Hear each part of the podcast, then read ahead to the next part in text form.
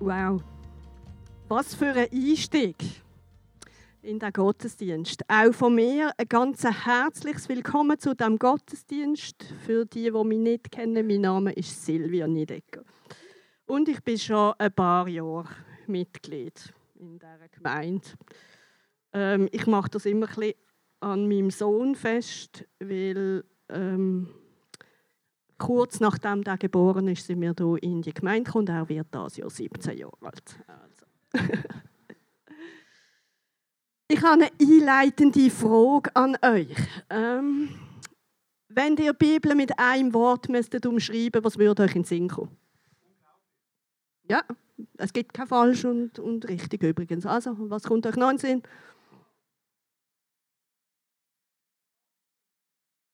Hm? Seid nicht scheu. Komm, was kommt euch in den Sinn? Seht's, ja? Ja? Wie? Tröstend, ja, genau. Blau, okay. Hast du blaue Bibel daheim? Okay, super, ja. Wow.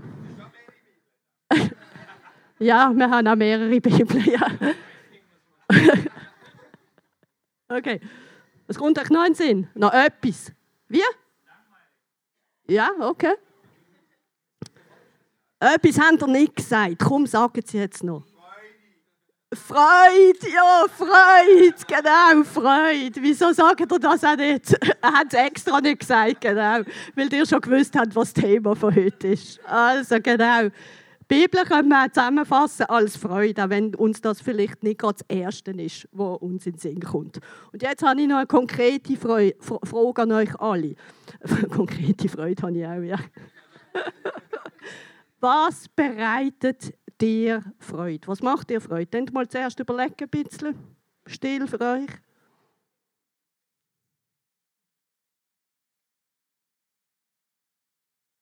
Was sind Freuden in deinem Leben? Was gibt dir Freude? Hm? Ja, was sonst? Ja. Ja, richtig. Ja.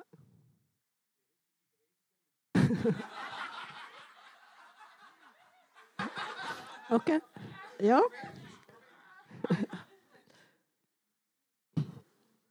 Also, ich lese euch etwas vor. Von jemandem, der früher auch in dieser Gemeinde war, Christine Schulze. Und sie hat sich zu diesem Thema mal Gedanken gemacht. Und das ist lang, lang her, im 2012 haben wir uns mal zum Thema Freude unterhalten, Gruppe von Frauen, und sie hat eine Liste gemacht, was ihre Freude macht, und sie hat gesagt, ich darf euch daraus vorlesen. Der erste Expresso morgen die druckfrische Batz, das ist hier die lokale Zeitung im Briefkasten. Am Wochenende, wenn ich frei habe, aufstehen und das erste Mal von meinem Mann begrüßt zu werden. Beide mit morgen Mundgeruch. Ein Frühstücksei oder frische Früchte am Morgen. Putzen, wenn ich Zeit dazu habe. Ja, ihr leset richtig, das liebe ich. Meine Arbeit, wenn nicht gerade ein riesen Chaos herrscht auf der Notfallstation. Feine, Esswaren einkaufen und kochen. Ein tolles SMS, Telefon oder Mail von einer lieben Person. Ein Schokokuchenteig aus der Schüssel auslecken. Zeit mit Freunden, joggen, jassen. Ein tolles Ferienangebot bucht zu haben.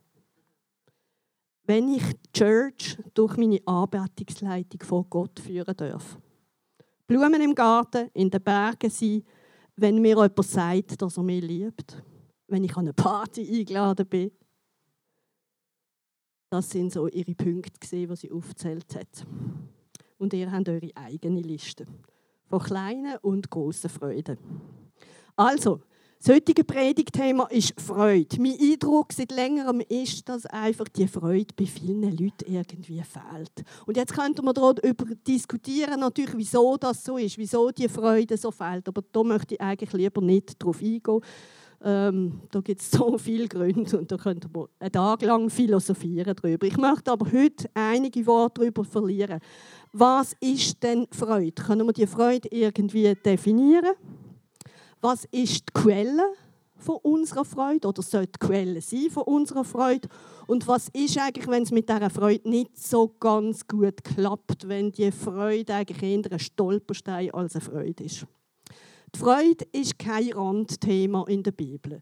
Das merken wir schon allein, wenn wir zum Beispiel ins Buch der Psalmen hineinschauen. Ohne dass ich jetzt hier einen spezifischen Vers rauspicken möchte, lesen wir dort eigentlich nichts anderes, als dass es einfach kein Halten mehr gibt von lauter Jubel, Freude und Glück und Lust am Herrn. Im Jesaja 61 finden wir eine Verheißung zum Thema Freude. Und zwar lautet die, je nachdem, welche Übersetzung das wir hier nehmen, eure Freude wird kein Ende haben. Ihr dürft euch für immer freuen. Jetzt müsst ihr irgendwie den Vers, glaube ich, noch kommen. Genau. Also, das ist der zweite Teil dort. Ewige Freude wird euch zuteil werden. Das ist eigentlich das Thema. Und wenn wir jetzt noch, das ist unten auch noch einblendet, wenn wir noch einen Ausflug ins Neue Testament machen, in Brief von Paulus an die Gemeinde von Philippi, dann hat es in diesem Philipperbrief unglaublich viele Textpassagen, wo es um Freude geht. Wenn wir wirklich mal diesen Brief lesen, dort ist Freude ein zentrales Thema. Und die Aufforderung, dass wir uns freuen sollen. Und wohl der bekannteste Vers, der ist im vierten Kapitel. Freut euch, was auch immer geschieht. Freut euch darüber, dass ihr mit dem Herrn verbunden seid. Und noch einmal sage ich euch, freut euch. Eine klare, eindeutige, doppelte Aufforderung, dass wir uns freuen sollen. Und der Grund wird auch gerade nachgeliefert, wieso wir sollen freuen, ist eigentlich ganz einfach, weil wir mit Gott verbunden sind. Halten wir uns also, halten wir also mal fest, einfach zum Anfang, Gott hat uns offensichtlich zur Freude geschaffen. Er möchte, dass wir ein Leben voller Freude haben. Und zwar soll es offenbar eine Freude sein, die anhaltend ist, die ewig ist, die immer Bestand hat. In unserem, in unserem Leben soll Freude also nicht nur ab und zu ein Thema sein. Ja, jetzt freuen wir uns natürlich, wenn in unserem Leben alles nach Plan verläuft. Das ist klar, oder? Also wenn wir gesund sind, wenn unsere Kinder gut gedeihen, wenn wir im Beruf ähm, der eine oder der andere Erfolg dürfen feiern, wenn wir dort respektiert sind. Ihr habt eure eigene Listen, oder, was euch wichtig ist. Und wir haben ja hier auch der Christine ihre kleine Liste von kleinen Freuden auch können, ähm, daran Anteil haben.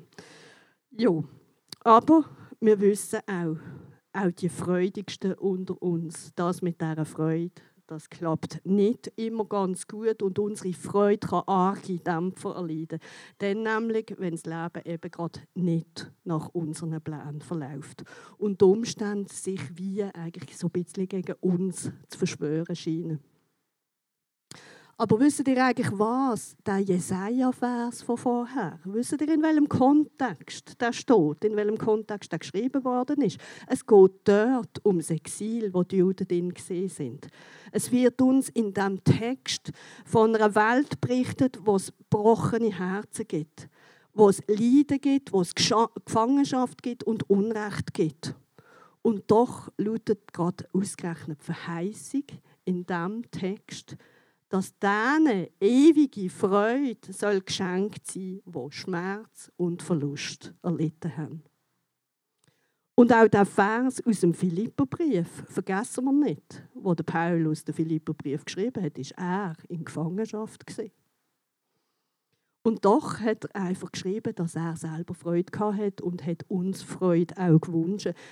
Er ist dort nicht in einer happy-clappy-Situation und ich wollte mal mich selber sehen in Gefangenschaft, im Gefängnis, wenn ich euch dann noch ermutigende Briefe schreibe. Hey, ich freue mich, es geht mir gut und freut euch auch. Ja, also ich bin nicht sicher, ob ich das schaffen Also offensichtlich ist es mit dem Freuen, dem Aufruf, eben immer uns zu freuen, ist also nicht irgendwie so ein emotionales Hochgefühl gemeint, oder? wo durch irgendwie einen äußeren Umstand, irgendwie ein Reiz entsteht, uns mal schnell happy macht und so schnell wie es gekommen ist, geht das Gefühl auch wieder weg.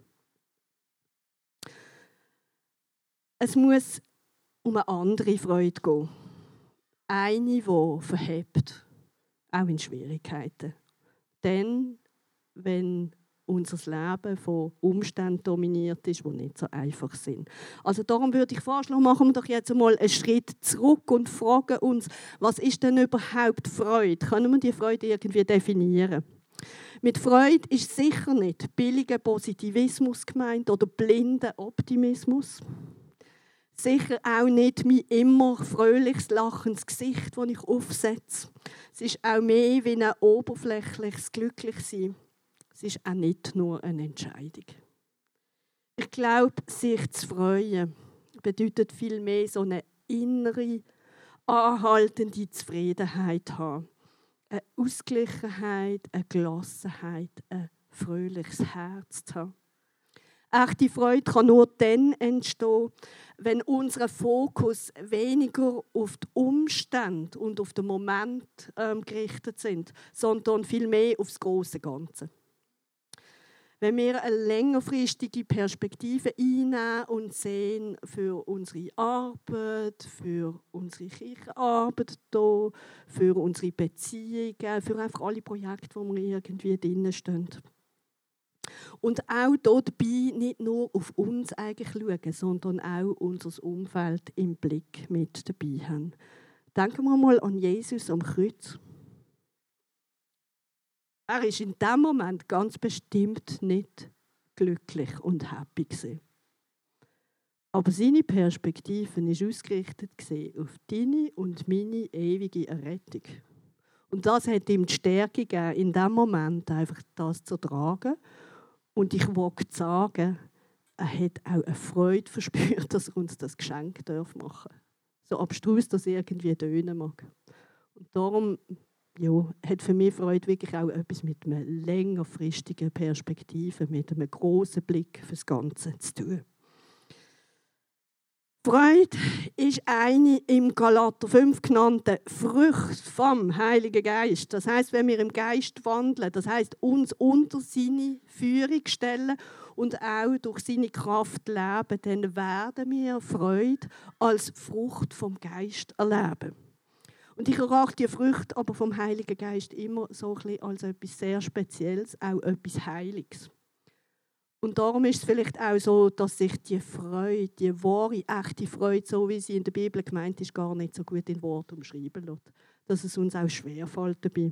Und etwas ist sicher, die Früchte vom Heiligen Geist, die sind umkämpft und die müssen erkämpft werden. Wir wissen es alle.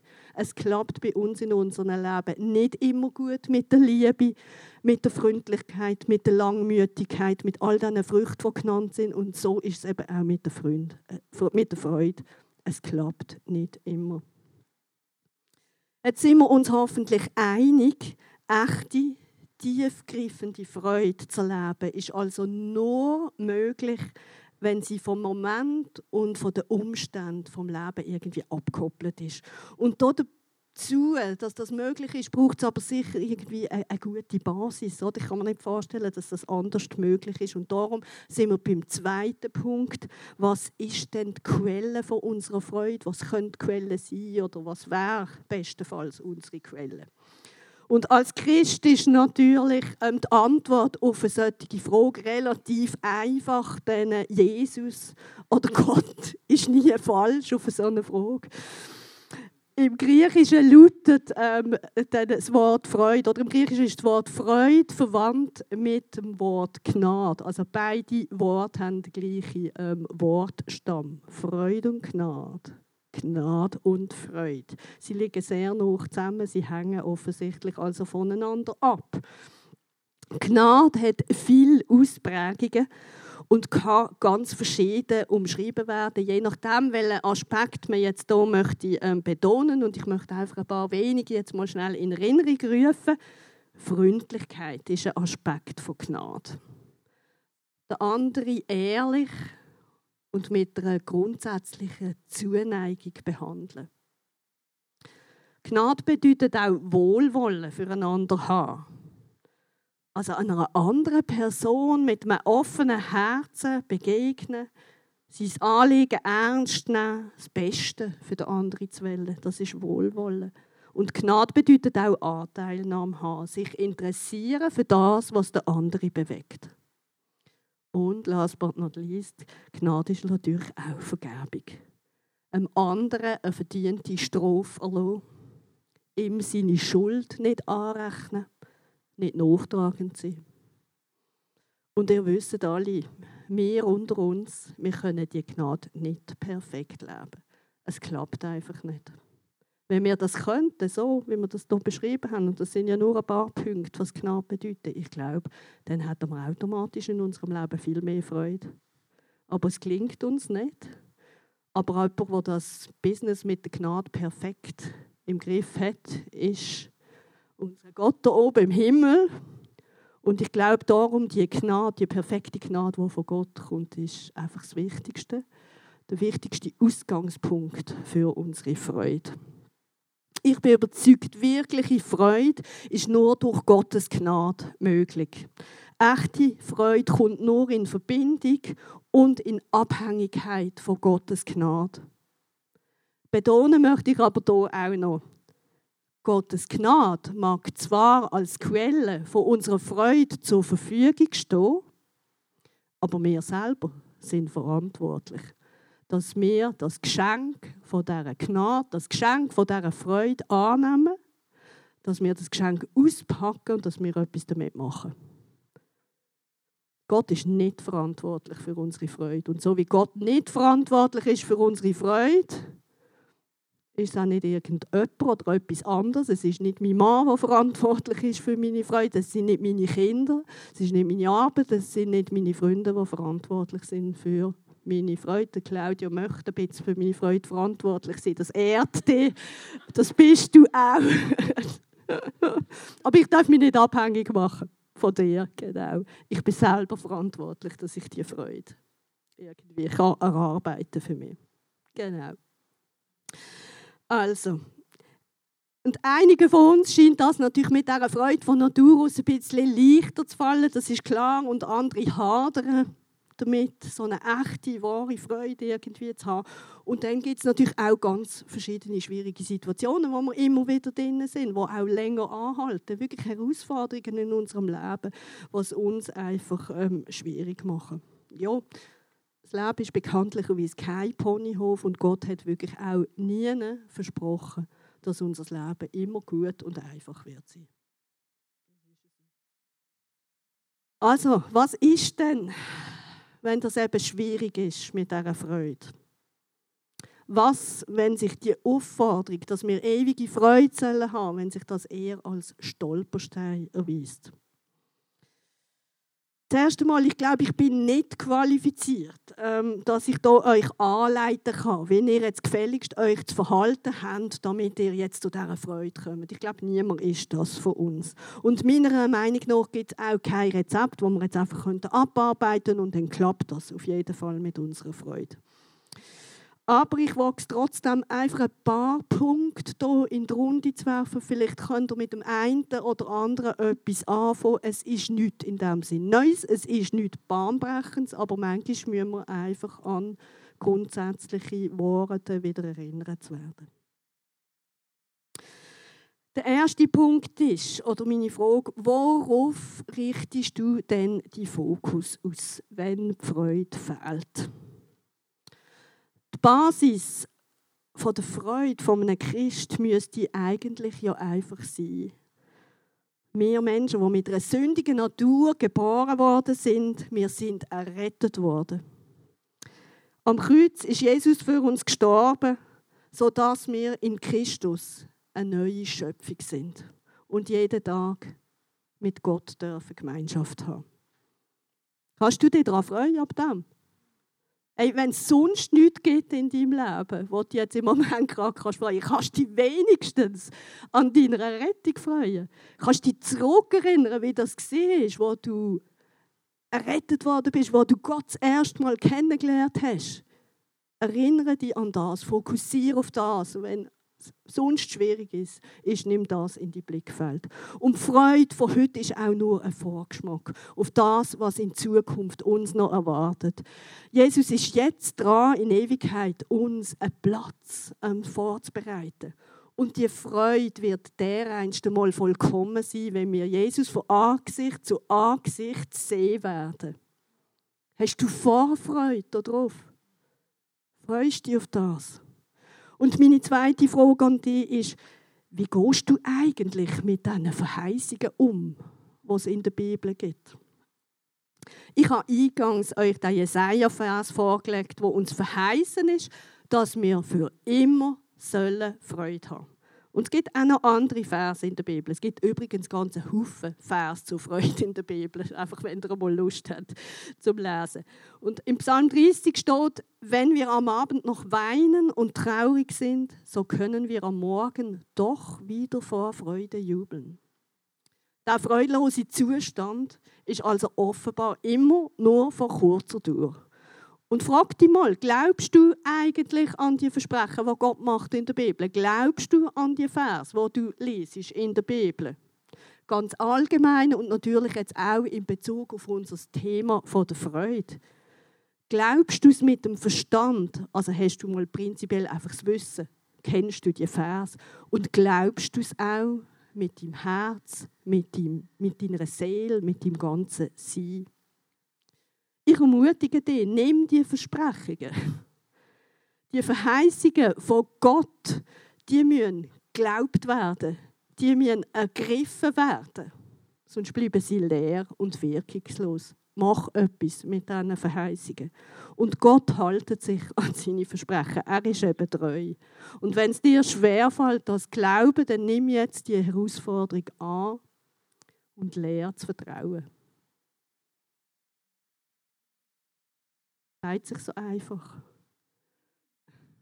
Aber es ist ein Dreh- und Angelpunkt, denke ich, dass es uns auch gelingt mit dieser Freude. Jo, der dritte Punkt ist so eine Frage, was sind unsere Prioritäten, so unsere beruflichen, gesundheitlichen, beziehungstechnischen und anderen Schwierigkeiten, die wir so haben im Leben. Die gehen meistens nicht einfach mal so schnell, schnell vorbei, sondern oft dauern sie über Jahre oder sogar ja, Monate und sogar Jahre, so wäre es richtig Genau, sie brauchen auf jeden Fall Zeit. Und meine Aufforderung an euch wäre, investieren in dieser Wartezeit, in dieser Dürreperiode, wo du drin bist, ganz bewusst in Beziehung mit Gott. Es tönt einfach. Johannes 15 steht, solches rede ich zu euch, auf dass meine Freude in euch sei und eure Freude vollkommen werde. Das Solches, was am Anfang vom Satz steht, bezieht sich übrigens auf den Text, wo Jesus sagt, er sei der Rebstock und wir seien der Reben. Der Jesus also, der gemäß dem Text selber offensichtlich voller Freude ist, der will die und mich an seiner Freude Anteil haben. Wenn du also immer wieder an ihn andockst, wenn du die Beziehung zu ihm als erste Priorität machst, dann ist das so wie der Reben, der eben am Rebstock dran ist, der verbunden ist mit dem Rebstock.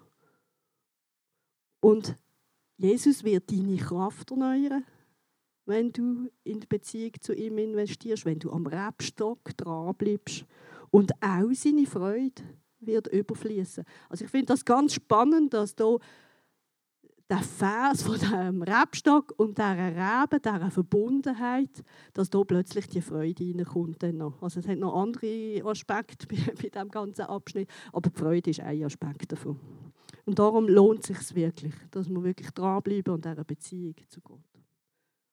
Und der vierte Punkt, den ich jetzt noch bringe, da mute ich euch noch ein bisschen etwas zu wenn ihr vorher noch nicht genug herausgefordert sind, dann vielleicht jetzt. Echte Freude zu haben, das passiert nicht einfach. Das kann tatsächlich von uns verlangen, dass wir ein bisschen etwas investieren, dass wir hart darum kämpfen dass wir zu so einer echten, tiefgreifenden Freude kommen. Entscheide dafür, dass du so eine Freude willst. dass du eine langfristige Freude willst und nicht einfach so ein oberflächliches und momentanes Glück. Halt an dem Entschluss fest und sei auch die notwendigen Samen. Nur der Entschluss bringt meistens auch noch nicht viel.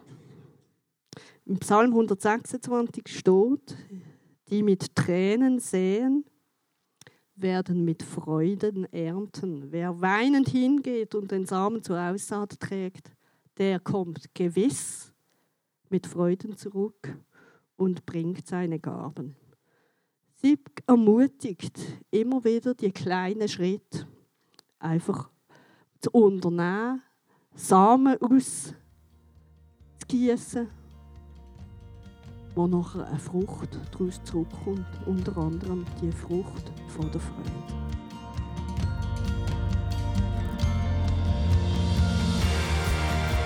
Es freut uns, dass du heute zugehört hast. Für weitere Predigten, Informationen und Events besuche unsere Gemeindewebseite www.regiogemeinde.ch.